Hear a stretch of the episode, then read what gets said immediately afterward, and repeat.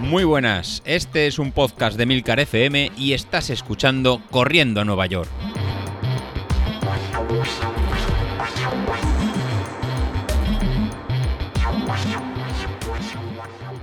Muy buenas a todos, ¿cómo estamos? Bueno, pues eh, hoy casi se puede decir, y sin casi, que hoy es eh, fiesta, hoy es viernes porque aunque realmente es jueves, eh, mañana es un día festivo y bueno, pues para, para el resto de la humanidad no sé, pero para los que nos gusta correr, pues tener un fin de semana de tres días, pues oye, significa hacer un cambio un poco en los planes que tenemos habitualmente para, para salir, cambias un poco los entrenamientos, el enfoque, ya no salgo solo el domingo, igual aprovecho para también salir el viernes, el sábado descanso, bueno, no sé, la verdad es que suele, suele ser interesante estos días de puente de cara a organizar los entrenamientos.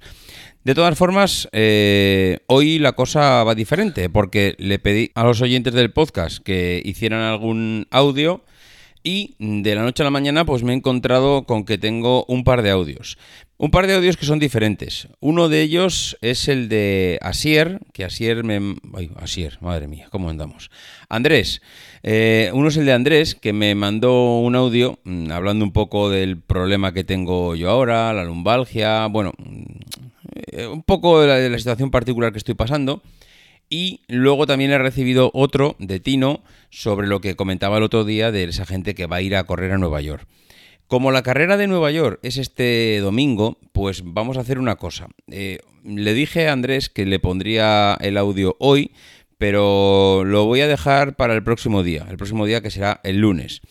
¿Por qué lo voy a hacer así? Porque, claro, mm, Tino, la idea que, que yo me gustaría, no sé si al final él lo va a hacer, es que pues haga lo que ha hecho hoy, que se presente, que nos diga un poco mm, cómo ha llegado hasta la maratón de Nueva York y a partir de aquí, si nos puede mandar algún audio más, pues yo la semana que viene los iré poniendo.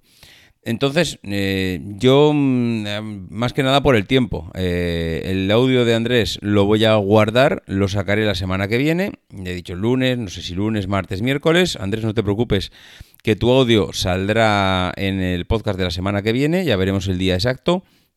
Pero voy a intentar sacar estos días, si Tino nos manda algún audio más, los audios de él, porque está allí y así podemos aprovechar pues justo vivir en, en paralelo la experiencia de, correr en Nueva York.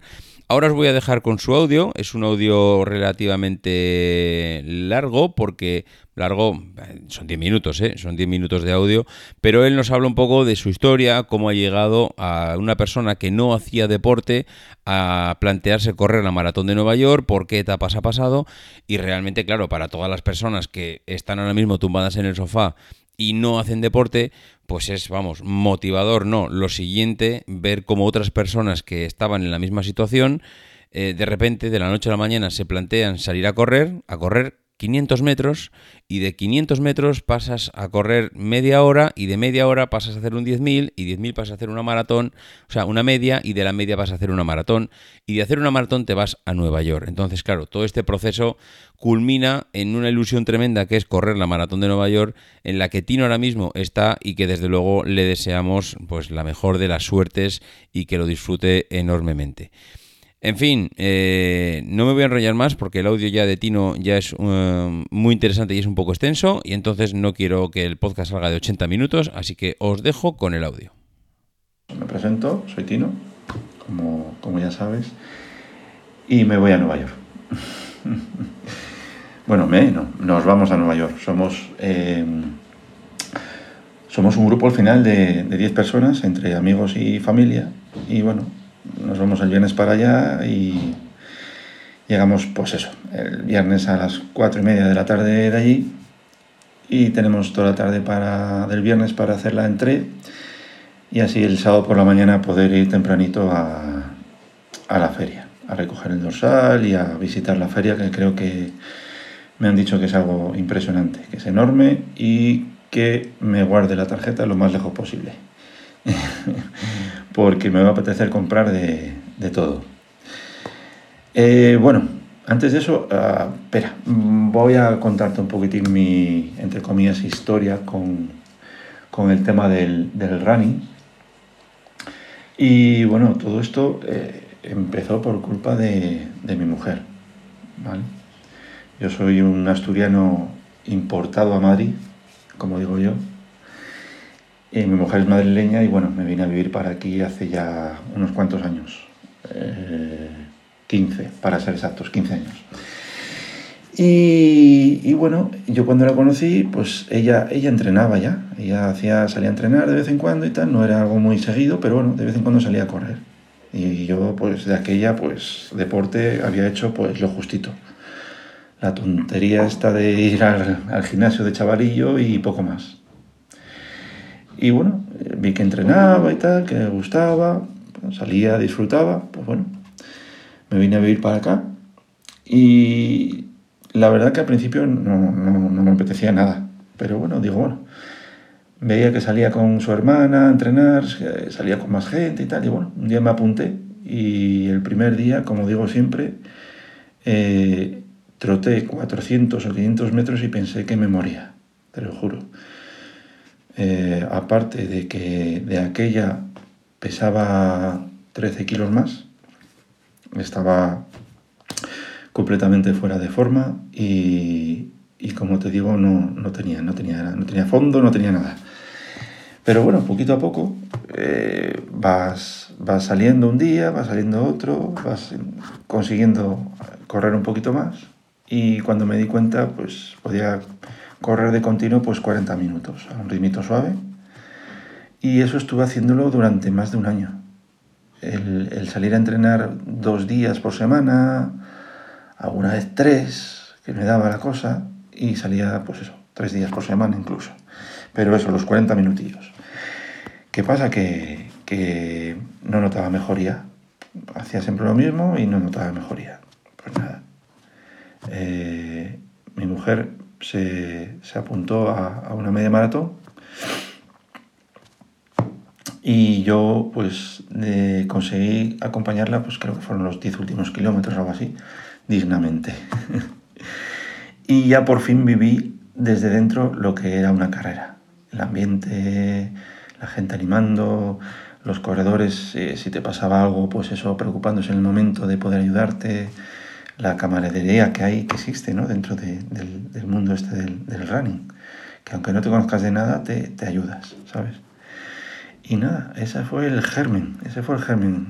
Eh, una carrera, Después, eh, para no hacerlo corto ya, te, digo que eh, seguí pues eso, haciendo carreras y tal, de 10, aquí en el pueblo, una que aquí en el pueblo y tal, y, varias por ahí. Y un día eh, mi mujer, después de haber hecho varias de 10 y varias medias, decidió que iba a correr una maratón, la maratón de Madrid.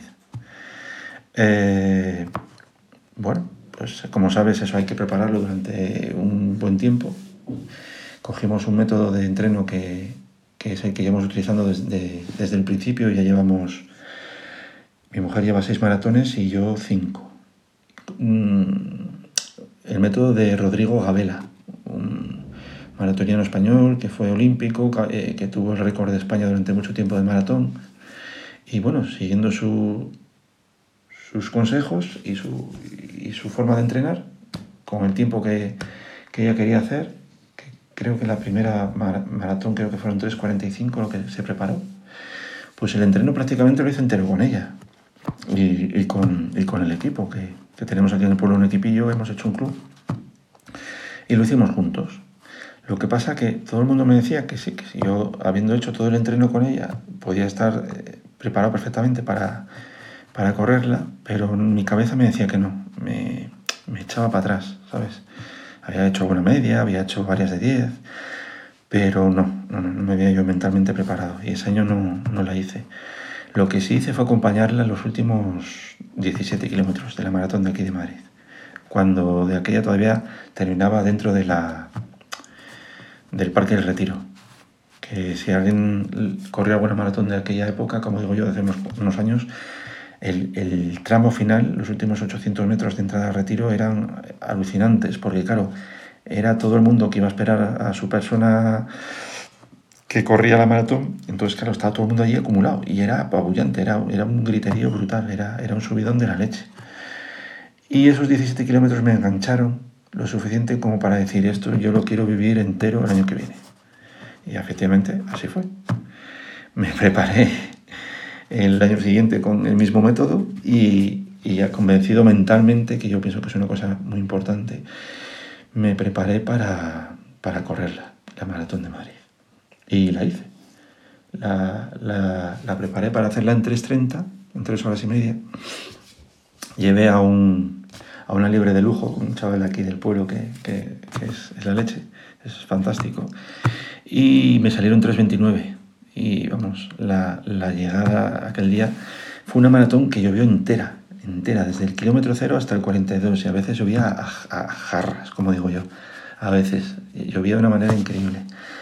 Pero fue, fue una, una experiencia que, que, como digo yo, es, es algo inolvidable y, y, que dentro de, claro, es que no todo el mundo a lo mejor, yo digo esto, digo que todo el mundo debería vivirla una vez en la vida, pero claro, es que una maratón, todos sabemos que es difícil prepararla, tener el tiempo, eh, no tener lesiones y tal, pero una vez en la vida, eh, vivir, vivir eso, esa, esa llegada a meta, eh, es, es, algo increíble y que, vamos, que no se puede explicar con, con, palabras.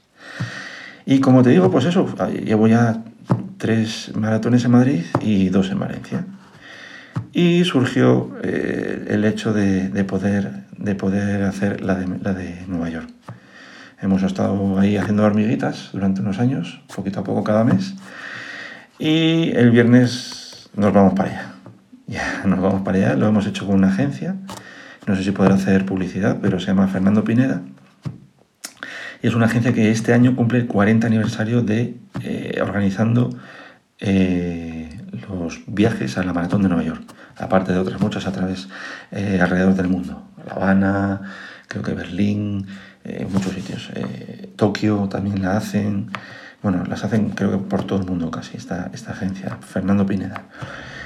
Y pues, pues ya te puedes imaginar, una cosilla ahí en la tripa, una emoción, nervios, una conjunción de todo. Con muchas ganas, eh, estoy totalmente preparado, por suerte no ha habido ningún incidente raro muscular, ni de hueso, ni, ni nada raro. Hoy ha sido mi último día en, que he ido al fisio para que me hubiese un poco el tema de las piernas. Os aconsejo que vayáis, si os es posible, una vez al mes por lo menos al fisio y que no solo os hagáis piernas, combinéis dos o tres veces de piernas y una de espalda. Más o menos es lo que suelo hacer yo.